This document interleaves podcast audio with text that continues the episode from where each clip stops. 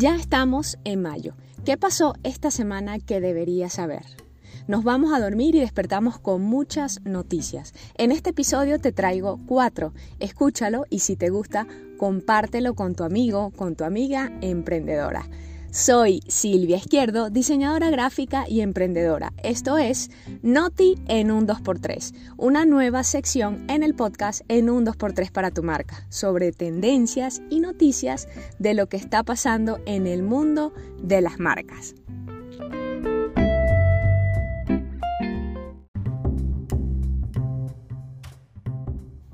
Vamos de lleno con las noticias. Hoy te traigo cinco.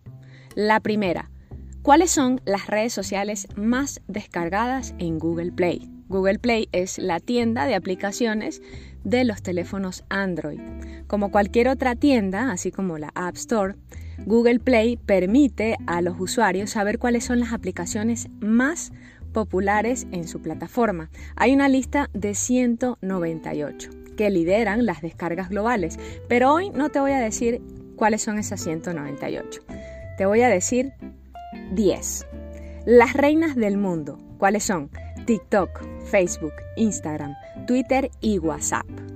Dentro del ranking, dentro de este ranking del top 10, se encuentran otras aplicaciones que son menos conocidas, pero que poseen funciones que dan nuevas experiencias a los usuarios, experiencias diferentes a la de las redes tradicionales. Una que está dando de qué hablar por su popularidad en Google Play es Sush. Se escribe S-U-S-H.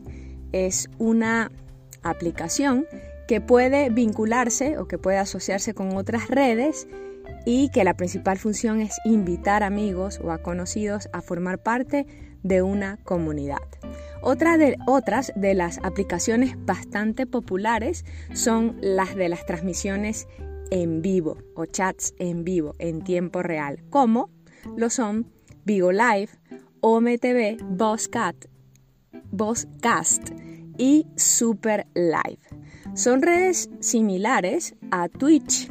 Si, si no has escuchado Twitch, básicamente son también transmisiones en vivo y la interacción con sus suscriptores es bastante cercana.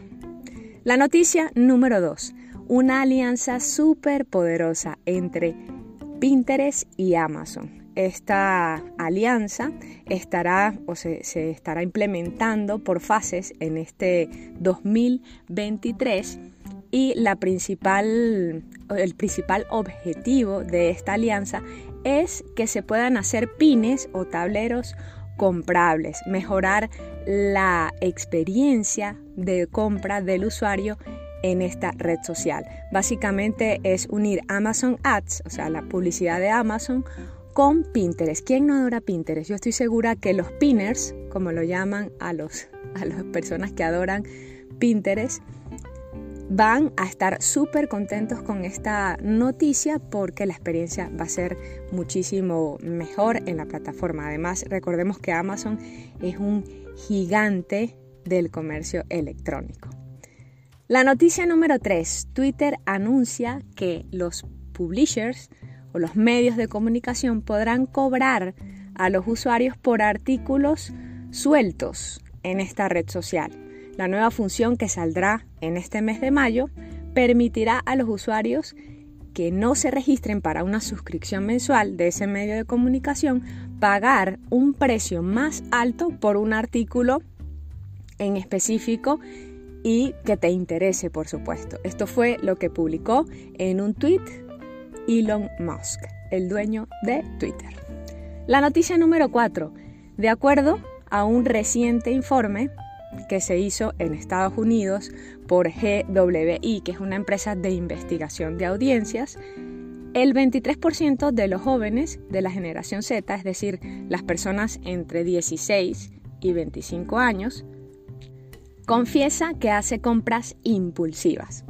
Por otro lado, los centennials están en un 17% más predispuestos a comprar de manera impulsiva que la media, situada en un 20% aproximadamente.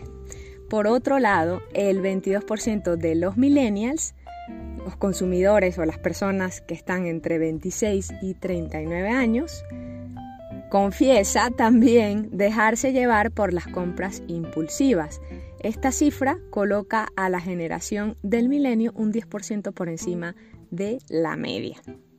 En cambio, se dejan cegar mucho menos por las compras compulsivas la generación X, que son las personas que están entre 40 y 58 años. Y los baby boomers, que son las personas que están entre 59 y 64 años, están entre un 17 y 19% aproximadamente. Presta atención a estas cifras y enlázalo con tu cliente ideal. Conócelo más y puedes también investigar más acerca de este tipo de audiencias, bien sea que si te diriges a la generación Z, a los centennials, a los baby boomers o a la generación X. Y la quinta y última noticia de este Noti en un 2x3 es una buena noticia para los creadores de contenido. YouTube actualiza sus funciones para la compra de los productos en los videos en vivo. Los creadores de contenido pueden programar el lanzamiento de un producto desde la plataforma de YouTube Studio.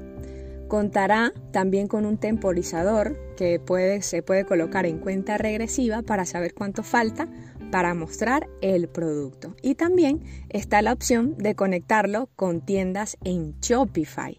Shopify es una de las plataformas más populares en Internet y líder por excelencia en tiendas online.